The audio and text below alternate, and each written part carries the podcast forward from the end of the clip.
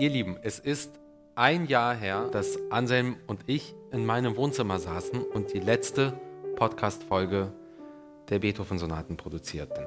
Und in diesem einem Jahr haben wir hin und her überlegt, komm, eigentlich war es so toll, wir müssen mit diesen Podcasts weitermachen. Und relativ schnell kam der Gedanke, über Variationen zu sprechen. Die Variation war schon immer meine liebste Musikform. Ich habe nichts lieber gespielt als Variation, mich mit kaum etwas lieber beschäftigt als mit Variation. Ja, und lange Rede, kurzer Sinn, nun sind wir wieder zurück mit neuen Podcasts. Variationen.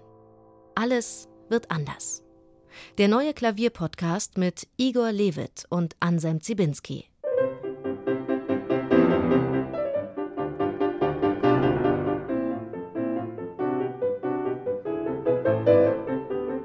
Herzlich willkommen, wir sind zurück, Igor Levit und ich, Anselm Zibinski. Igor hat mir oft erzählt, dass er Variationen als Reiseberichte eigentlich liest, als Berichte von Personen, die als Person A aufbrechen und als Person Z zurückkommen. Was dazwischen passiert, ist extrem abwechslungsreich, voller Buntheit, voller Ideen, auch voller merkwürdiger Abweichungen. Aber am Ende kehrt man immer zurück und er hat mir oft gesagt, nirgendwo fühle er sich so sehr geborgen wie bei Variationen. Gibt es eigentlich etwas, was die Variation ausschließt? Ist das wirklich das offene Kunstwerk schlechthin? Je nachdem. Also wenn wir auf Mozarts Dupont-Variationen schauen,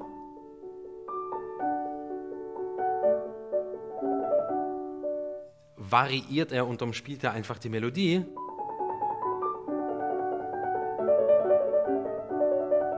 Und so weiter. Bewegt sich das ganze Stück über in diesem unglaublich geistreich und inspiriert, aber eigentlich in diesem Rahmen des D-Dur.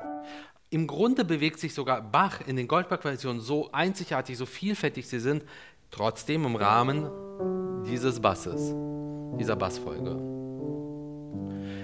Beethoven in den Diabelli-Versionen sprengt dieses Stück ab Variation 1. Also, was ist weiter entfernt von einem Walzer, egal wie doof er klingt? 1, 2, 3, 1, 2, 3, 1, 2, 3.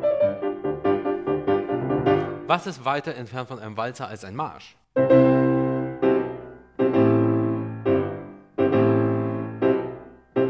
Da musst du wirklich lange nachdenken, um irgendwas Wesensfremderes zu finden als das.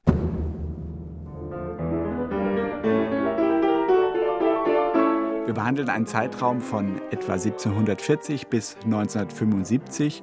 Igors Repertoire mit 34 Jahren ist immens groß. Anders als bei 32 Mal Beethoven greift er jetzt wirklich auf ein Spektrum von Bach bis zur Gegenwart beinahe zurück. Und all diese Dinge hat er sofort im Kopf und auch in den Fingern parat. Also die Reise wird in gewisser Weise sehr viel spontaner auch verlaufen.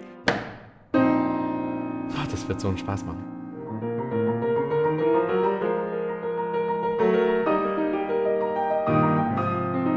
Freut euch auf Variationen von Haydn, von Mozart, Beethoven, Wiederbeschleunigung, von Liszt, den großen Virtuosen, Mendelssohn, Schumann, Brahms, Reger, aber auch Rachmaninow und Frederik Rzewski. Eine Liste mit allen Stücken, die wir uns vorgenommen haben, findet ihr auf brklassik.de slash Klavierpodcast. Eins ist sicher, wenn es dann soweit ist, dass wir ins Ziel gehen, nach wahrscheinlich 18 Folgen. Und das Stück verabschiedet sich. Dann sind wir, Igor und ich und ihr alle, die ihr uns zuhört, immer noch dieselben, das ist klar. Und doch nicht mehr dieselben, denn alles wird anders. Ach, macht das Spaß.